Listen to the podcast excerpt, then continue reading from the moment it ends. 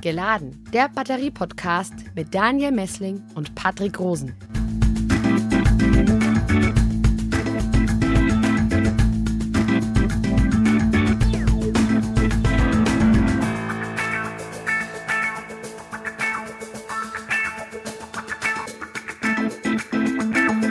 Herzlich willkommen zu einer weiteren Folge von Geladen, dem Batterie-Podcast.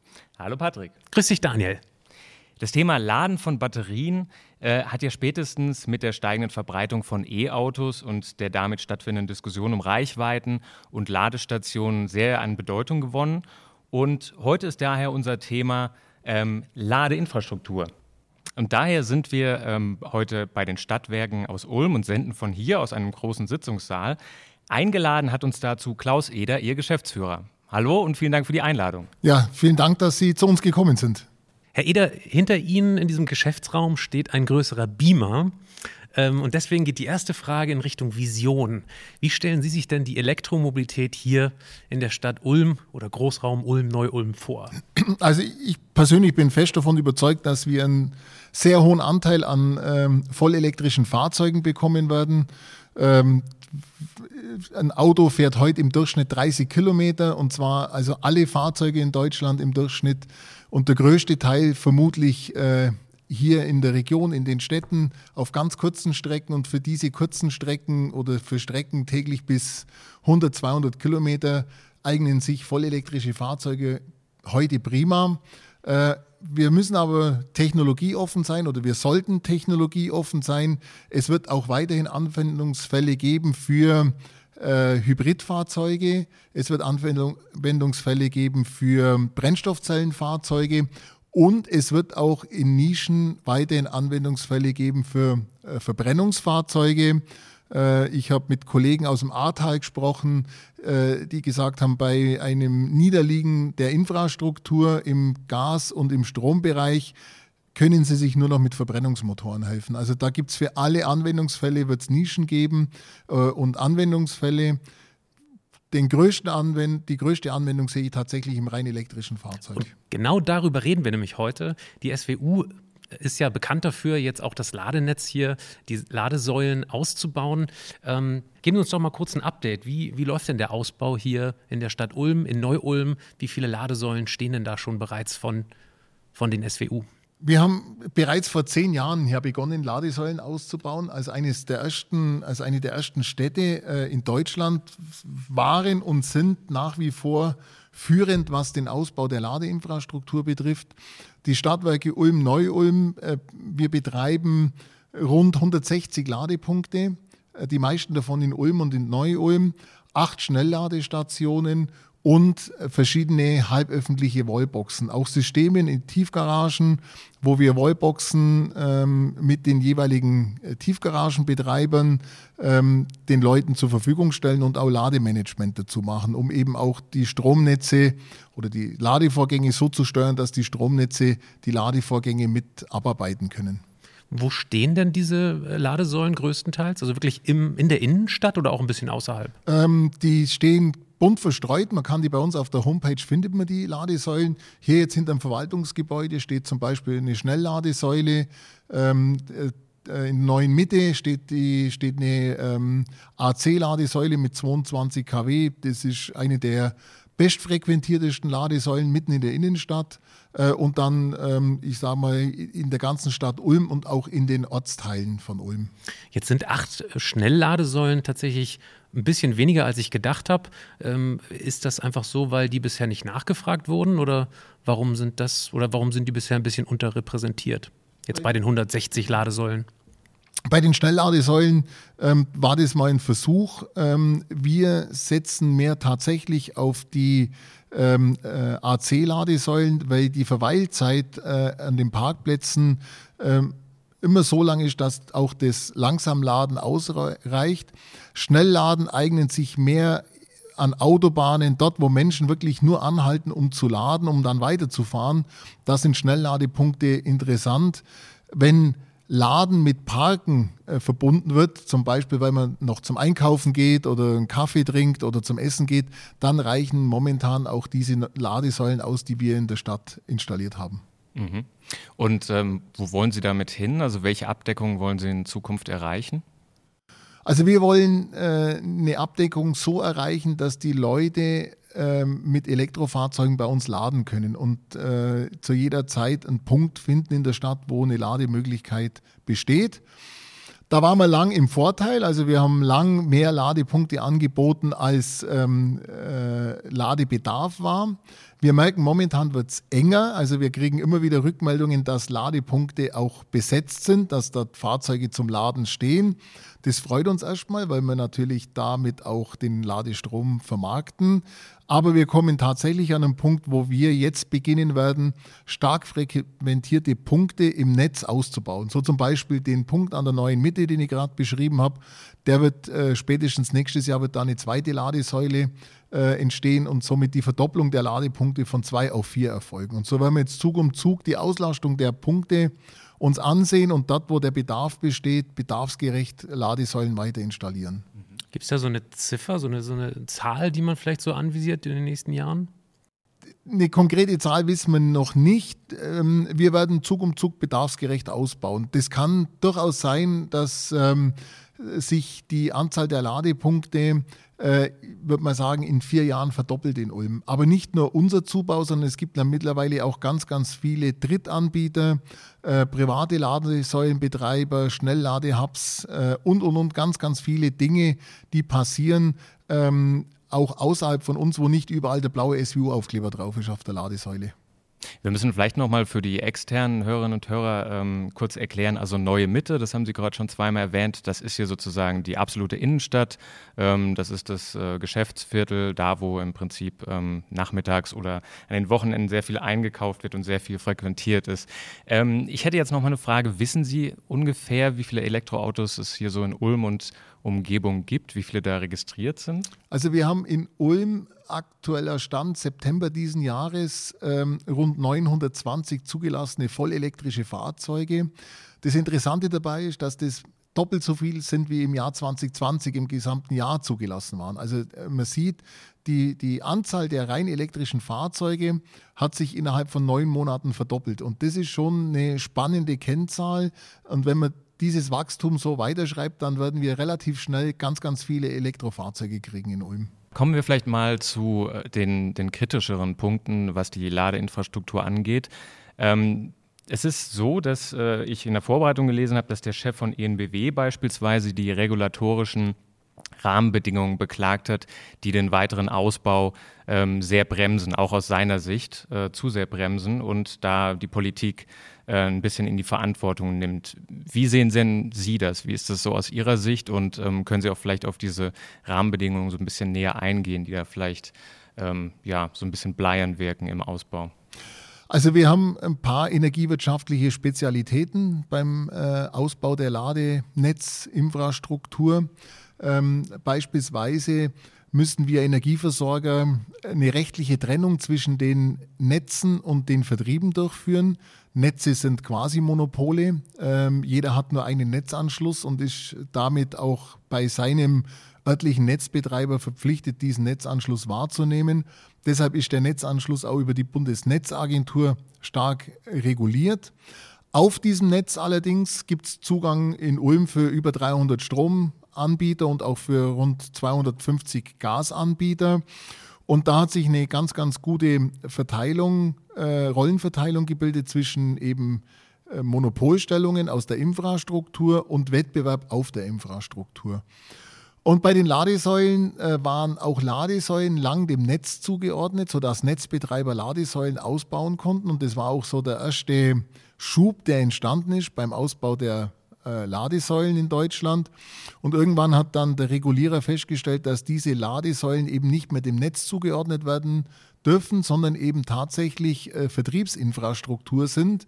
Und ähm, wir mussten die Ladesäulen dann den Vertrieben zuordnen. Und ein wettbewerblicher Ausbau dieser Ladesäulen, das gelang eben bis vor drei, vier Jahren nicht. Und was jetzt passiert ist, dass wenn man Infrastruktur im Wettbewerb ausbaut, dass in Ulm beispielsweise in der Blaubeurer Straße, das ist da, wo der IKEA äh, stationiert ist und ganz, ganz viele ähm, Baumärkte. In dieser Straße werden in kürzester Zeit jetzt ähm, äh, an jedem Punkt Schnellladehubs entstehen. Ähm, auf dem Land wird es eher schwierig werden, dann Ladepunkte zu organisieren und hinzukriegen.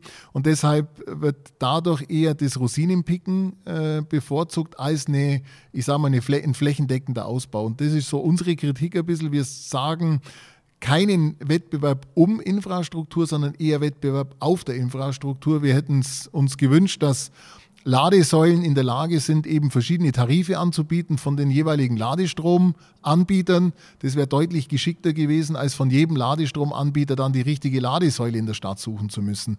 Und das ist so ein bisschen unsere Kritik an dem Aufbau dieser Ladesäuleninfrastruktur. Dann stellen Sie doch mal kurz das dar, wie das im Moment ist. Ich habe zwar kein E-Auto, wäre aber als SWU-Kunde durchaus interessiert daran, vielleicht perspektivisch irgendwann schnell zu laden oder eine Zapfsäule, eine Ladesäule zu benutzen.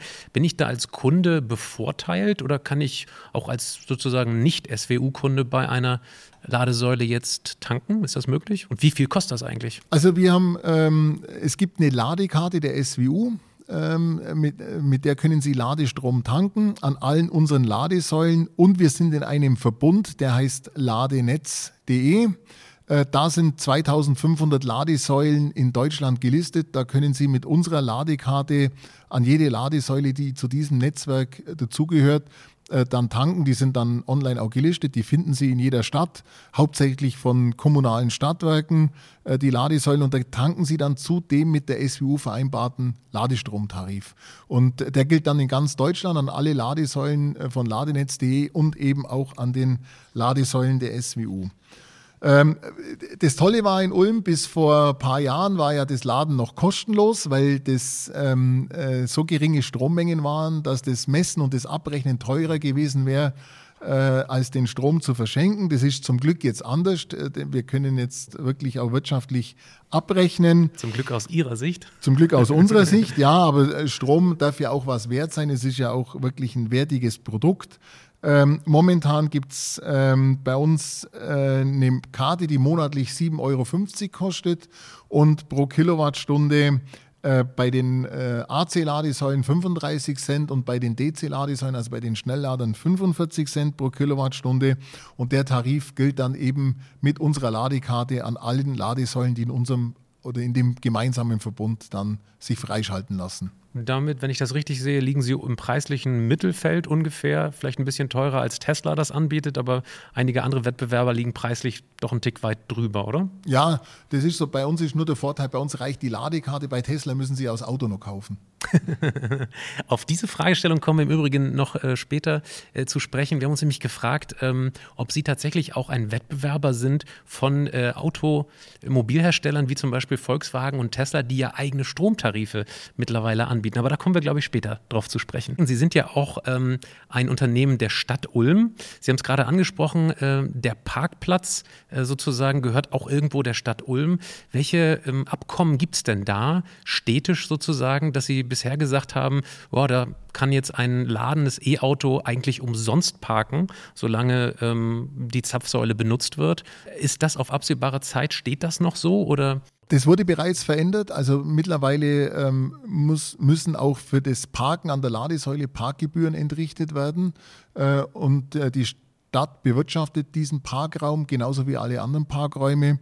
Ich halte es auch für vernünftig, weil an den Ladesäulen werden ja zwei Dinge getan. Es wird geparkt und es wird geladen. Und fürs Laden zahlt man den Ladestrom und fürs Parken die Parkgebühr. Und deshalb ist es folgerichtig, dass für die Bereitstellung des Parkplatzes eben dann auch eine ganz normale Parkgebühr entrichtet wird. Man fährt ja mit seinem Fahrzeug in die Stadt und nutzt einen Parkplatz. Von daher ist es jetzt eben richtig, auch diese Parkplätze zu bewirtschaften. Sehe ich genauso. Trotzdem fällt ja so ein bisschen das Kaufargument eines E-Autos jetzt damit weg, wenn Sie sagen, das ist jetzt nicht mehr pauschal umsonst sozusagen auf diesem ähm, Ladeparkplatz dann zu stehen. Ja, das, es darf eben kein Kaufargument sein, kostenlos in der Innenstadt zu parken, sondern das Kaufargument äh, kann sein, äh, ich habe eine wirtschaftlich sinnvolle Lösung, mit dem Auto zu fahren. Ähm, wenn ich auf dem Parkplatz, der, wenn ich keine Parkgebühr in der Innenstadt bezahlen möchte, dann lohnt sich unser Tip-Top äh, ÖPNV-Angebot, um in die Stadt zu kommen. Wir haben ja extra eine Straßenbahn gebaut und wir fahren auch mit vielen Bussen in die Stadt rein. Also wer auf Parkgebühren verzichten möchte, der kann in die Stadt fahren und sogar dieses Jahr noch, also im Jahr 2018, 2021, samstags kostenlos, dann spart er sich sogar das ÖPNV-Ticket und die Parkplatzgebühren. Dann lassen wir uns jetzt mal kurz, äh, ist eben gerade schon angeklungen, auf dieses Themenfeld ähm, internationaler Wettbewerb äh, zu sprechen kommen. Ähm, wenn ich mir jetzt einen neuen Volkswagen kaufe, neuen ID3 beispielsweise, dann bieten die mir an, äh, auch einen Stromtarif über Volkswagen ähm, zu kaufen. Und ähm, da komme ich natürlich ins Denken, wo steht denn da jetzt der regionale Energieversorger? Wo steht die SWU, wenn jetzt beispielsweise ähm, neue E-Auto-Kunden ihnen weglaufen? Ist das jetzt schon zu spüren? Momentan spüren wir das äh, zum Glück noch nicht, aber in der Tat, es entstehen da neue Wettbewerber und mit den Wettbewerbern äh, setzen wir uns auch auseinander. Äh, nach wie vor haben wir aber die Rückmeldung unserer Kunden, dass eben der Service entscheidend ist. Also wir sind ansprechbar, äh, Energieversorgung ist unser Kerngeschäft. Wir können den Leuten günstige und gute Tarife anbieten und es ist für uns eben nicht ein Massenprodukt, das beiläufig äh, mitgeliefert wird, sondern für uns ist der Strom oder der Gas oder der Wärmeliefervertrag eben das, das Hauptargument, um mit den Kunden in Kontakt zu treten und eben nicht nur das Beiwerk zu einem, zu einem Pkw. Und deshalb hat es bei uns auch eine andere Wertigkeit, auch in der Beratung und auch im Kundenservice. Gehen wir mal ein bisschen raus äh, aus der Stadt, ähm, so eher in die Vororte, wo man dann wirklich äh, ein eigenes, ein Eigenheim hat ähm, und vielleicht eine Photovoltaikanlage auf dem Dach, einen Heimspeicher im Keller und eine Wallbox dann noch in der Garage, um sein E-Auto ähm, dann zu versorgen. Das ist ja so eine ähm, gängige Vorstellung für die Zukunft, für die Energiewende, so eine dezentralere Energieversorgung. Ähm, entwickeln Sie, also die SWU, äh, vielleicht auch mit Partnern zusammen, ähm, auch in, in diesem Bereich Heimspeicher und ähm, welche Services bieten Sie da an oder was ist da in Zukunft so geplant?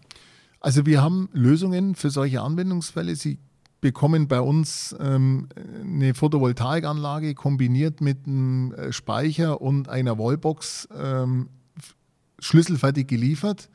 Ähm, Klammer auf, momentan haben wir etwas Lieferschwierigkeiten, wie alle anderen äh, Lieferanten eben auch mit den Produkten. Vom Grundsatz her sind wir aber diejenigen, die versuchen, die Komponenten so intelligent wie möglich so zusammenzustellen, dass für den Kunden ein hoher Nutzen am Schluss rauskommt. Also wir versuchen eben die Photovoltaikanlage in der richtigen Größe, mit der richtigen Speichergröße, mit der richtigen Wallbox so zusammen zu ähm, kombinieren, dass am Schluss was Vernünftiges rauskommt dabei. Mhm. Darf ich fragen, warum da der Heimspeicher keine Rolle spielt? Oder tut er das? Ja, er spielt eine Rolle, wobei momentan ähm, aus wirtschaftlichen Gesichtspunkten äh, der Heimspeicher äh, keinen Sinn macht. Also er ist, er ist äh, höchst unwirtschaftlich. Äh, und wir haben ja die Möglichkeit, immer den erneuerbaren Strom in die Netze einzuspeisen und aus den Netzen wieder rauszuholen. Das, das, dieses Netz, das wir ja zur Verfügung stellen und über 100 Jahre aufgebaut haben, entspricht ja im Prinzip einem Speicher, äh, nur nicht der Gleichzeitigkeit. Das heißt, man kann ja durchaus erneuerbaren Strom mittags einspeisen aus der Photovoltaikanlage und nachts unseren Wasserkraftstrom als erneuerbare Energie wieder rausnehmen aus dem Netz und hat dann trotzdem 100 Prozent erneuerbare Energien, verzichtet aber auf einen Speicher im Keller, der unter Umständen ja ökologisch, aber auch wirtschaftlich äh, fragwürdig sein kann. Mhm.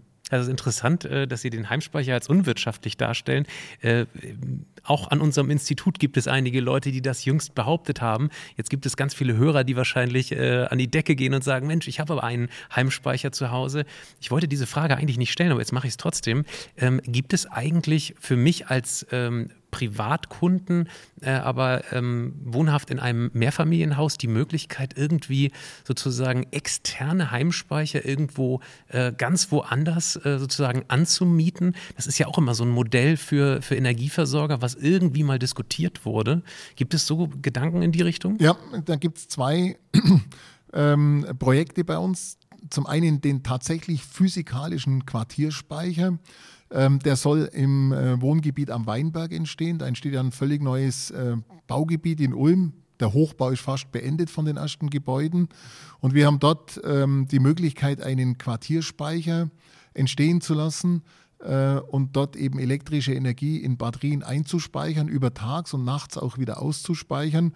Und da könnte äh, ein Modell entstehen, das den einzelnen Nutzern eben wie ein, ein Stromschließfach zur Verfügung steht, wo die ihren Strom einspeichern und abends wieder ausspeichern.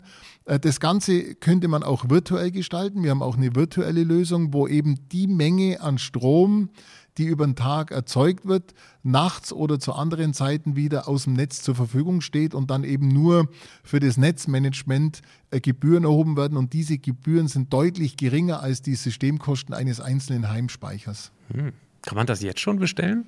Bei Ihnen? Das kann man, das, das scheitert momentan tatsächlich noch an der Regulatorik. Ähm, aber an, äh, ansonsten könnte man es bestellen. Das Produkt ist fertig. Das ist ja spannend. Also swu.de nehme ich an ja. in der Zukunft. Jetzt kommen wir trotzdem noch mal zu der E-Auto-Ladesäule. Das Berliner Startup Ubricity und Shell haben ja jüngst angekündigt, tatsächlich aus jeder Laterne eine E-Ladesäule machen zu können. Und da haben wir uns natürlich auch die Frage gestellt, ist das nicht eigentlich genau das Geschäftsfeld der SWU, also eines lokalen Energieversorgers, der theoretisch auch ähm, jede Verbindung sozusagen in die Region und zur Stadt hat? Tatsächlich ist es so und wir kümmern uns auch darum oder wir beschäftigen uns äh, damit sehr intensiv, insbesondere jetzt in Straßen, die saniert werden. Äh, und bei Straßensanierungen wird meistens auch die im Boden verlegte Infrastruktur erneuert. Und dabei wollen wir jetzt auch die Straßenzüge vorbereiten auf äh, Laternenladen oder Pollerladen oder wie man es auch immer nennen will. Warum bei uns Pollerladen? Ähm, wir haben festgestellt, als wir uns zum ersten Mal vor drei, vier Jahren damit beschäftigt hatten, dass es in Ulm kaum Straßenlaternen gibt, sondern viele der Straßenbeleuchtungen gespannte Straßenlampen sind zwischen Häusern ja. und deshalb gar keine Verbindung an den Parkplätzen entsteht. Und deshalb suchen wir gerade nach Pollern und haben auch ein paar in der Auswahl, die wir dann als Pollerladen zur Verfügung stellen. Ähm, da gibt es jetzt auch nochmal ein paar regulatorische Fragestellung, darf man beispielsweise mit Anwohnerparken auch das Laden gleich direkt ab, abrechnen? Wie kriegen wir ein Zugangssystem, ein einfaches Zugangssystem an diese Ladepunkte, sodass der Anwohner sich autorisieren kann und dann an dem Poller eben lädt äh, beim Anwohnerparken äh, im, im öffentlichen Raum? Das ist die eine Facette. Die andere Facette ist, dass wir ähm, ein zweites Projekt gerade starten, nämlich Anwohner parken in Tiefgaragen. Wir haben festgestellt, dass die Tiefgaragen nachts meistens leer sind äh, und dass wir dort auch für Anwohner äh, Ladepunkte anbieten könnten, wenn die abends in die Tiefgarage reinfahren, laden und in der Früh wieder rausfahren aus der Tiefgarage. Da gibt es ein, ein, Förderprojekt und das haben wir uns beworben mit der Ulmer Parkbetriebsgesellschaft und wenn wir den Zuschlag bekommen, werden wir versuchen, solche Lösungen hier in Ulm anzubieten. Ja, das ist spannend. Das zielt eigentlich auch äh, gleich auf meine nächste Frage ab. Ähm, ich habe tatsächlich in meinem Bekanntenkreis recht viele ähm, Freunde und, und äh, Bekannte, die ähm, ja auch Interesse an einem Elektroauto haben, aber äh, so ein bisschen zögern, weil sie in der Stadt wohnen, zur Miete, in einem Mehrfamilienhaus und teilweise auch noch nicht mal einen Stellplatz irgendwie in der Tiefgarage oder sowas haben oder vorne auf der Straße. Was haben Sie denn für Konzepte ähm, noch für die jetzt, außer das, was Sie gerade erwähnt haben? Das ist ja tatsächlich ein ganz spannender Punkt. Da ist natürlich auch die Frage, äh, wie oft muss man laden? Also wenn die jeden Abend nach Hause kommen und äh, der Akku dann zu äh, 80 Prozent geleert ist, dann haben die den Bedarf täglich zu laden. Ich persönlich gehe aber davon aus, dass wir die nächsten Jahre so viele Lademöglichkeiten an verschiedenen Stellen bekommen. Supermärkten, Einkaufszentren, Kinos, also überall dort, wo man auch zum Verweilen bleibt mit den Fahrzeugen, dass vielleicht es gar nicht mehr zwingend erforderlich ist, nachts äh, zu laden, nämlich an den Punkten, wo man übernachtet, sondern vielleicht tagsüber beim Arbeitgeber, beim Einkaufen im Supermarkt. Und wenn man überall nur eine Stunde steht oder eine halbe Stunde, dann reicht es unter Umständen schon aus, wieder genügend in dem Akku drin zu haben, um praktisch äh, gut über den Tag zu kommen. Gehen Sie davon aus, dass das umsonst dann sozusagen geschieht, oder? Äh, das hängt davon ab. Also es kann natürlich schon sein, dass äh, verschiedene, ich sage mal, Supermarktketten versuchen mit kostenlosem Ladestrom äh, Menschen davon zu überzeugen, dass bei ihnen Einkaufen vielleicht äh, nochmal einen Mehrwert bietet, nämlich wenn man in der Zeit kostenlos laden kann. Die, kann ich nicht einschätzen, wie die sich verhalten werden. Ähm, momentan gibt es welche, die bieten es eben kostenlos an und bei manchen muss man bezahlen. Ähm, aber es wird genügend Möglichkeiten geben, äh, im öffentlichen Raum zu laden. Äh, und äh, vielleicht da noch etwas abwarten und dann gucken, wie sich die, die Ladepunkte entwickeln und dann den richtigen Zeitpunkt finden, um auf ein Elektrofahrzeug umzusteigen. Aber wie gesagt, es gibt die Möglichkeit, beim, bei den Arbeitgebern zu laden. Wir bieten das an für unsere Leute, ähm, dass die zum Teil bei uns laden können, äh, die darauf angewiesen sind. Ähm, und es werden mehr und mehr Punkte auch entstehen. Wäre vielleicht eine kleine Anregung, dass das KIT und das HIU sich dort engagieren. Wir haben auch nur eine Ladesäule bei uns vor dem Gebäude. Das wäre schön, wenn da ein paar mehr kommen in nächster Zeit.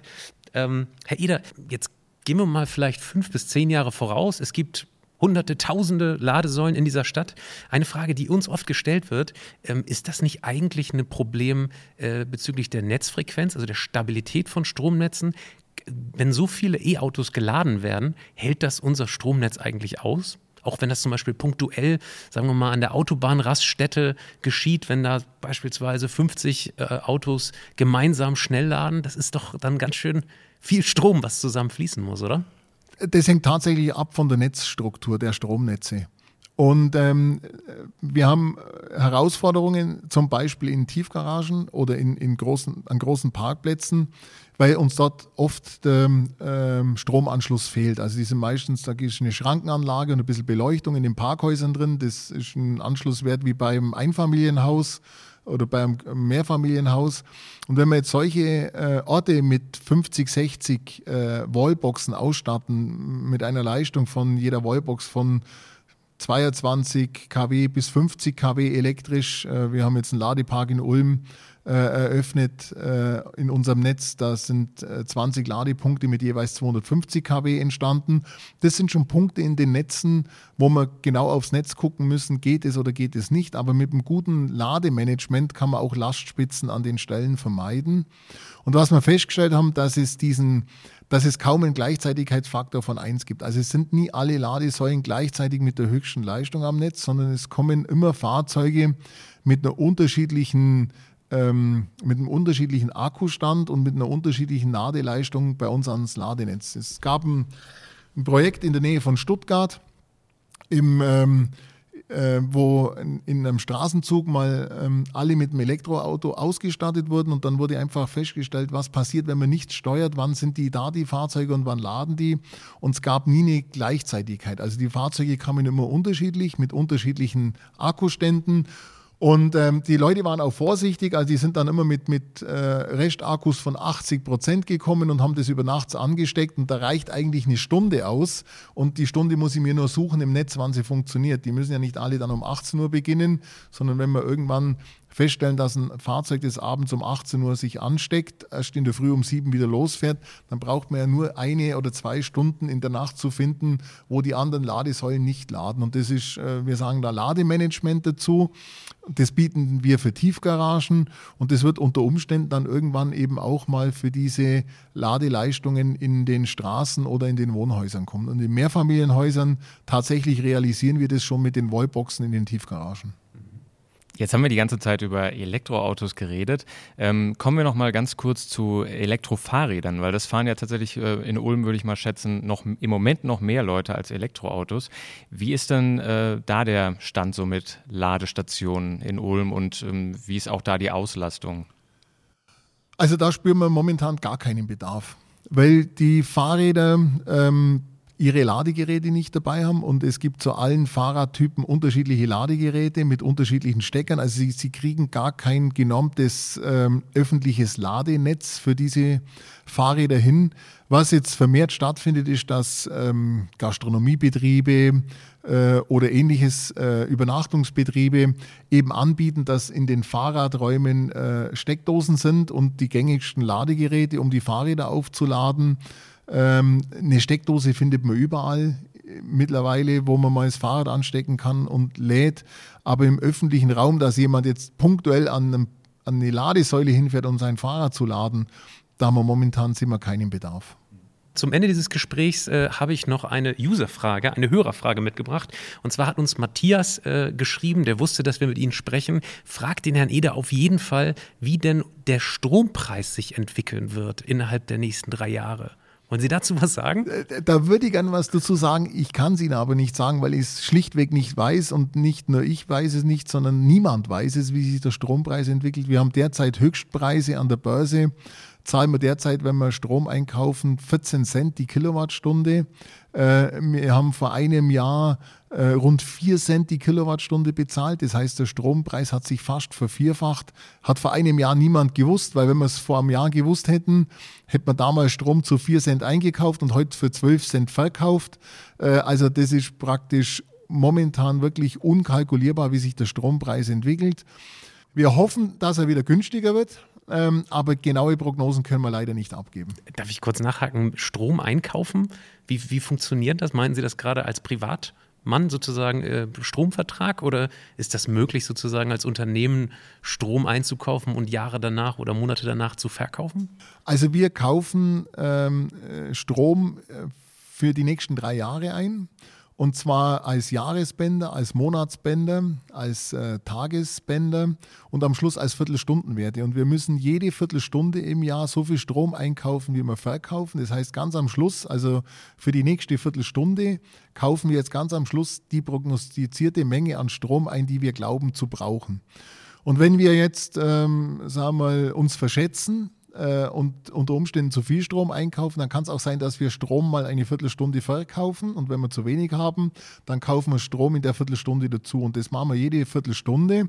Und damit gleichen wir unseren Bilanzkreis aus. Äh, und, und in dem Bilanzkreis muss genauso viel Strom eingekauft werden, wie am Schluss verkauft wird. Und deshalb ähm, kaufen wir auch für das Jahr 2025 jetzt schon erste ähm, Produkte ein, um dieses Portfolio der Stadtwerke zu füllen. Also wir kaufen tatsächlich drei Jahre im Voraus. Wir versuchen immer gute Zeitpunkte zu finden, weil für uns natürlich ganz wichtig ist, dass wir für unsere Kunden so günstig wie möglich einkaufen können, damit wir auch die günstigen Preise weitergeben. Das war Klaus Eder, Geschäftsführer der Stadtwerke Ulm-Neu-Ulm. Wenn auch Ihnen, liebe Zuhörerinnen und Zuhörer, dieser Podcast gefallen hat, dann klicken Sie doch auf Abonnieren. Wir würden uns freuen. Und wie immer können Sie uns natürlich Themenvorschläge und Anregungen zusenden. Dazu einfach eine E-Mail an patrick.rosen.kit.edu oder an daniel.messling.kit.edu oder wie immer per Twitter at Helmholtz-Ulm oder at Clusterpolis. Das war's für heute. Vielen Dank für Ihre Zeit, Herr Eder und bis zum nächsten Mal. Vielen Dank. Tschüss. Geladen, der Batterie-Podcast mit Daniel Messling und Patrick Rosen.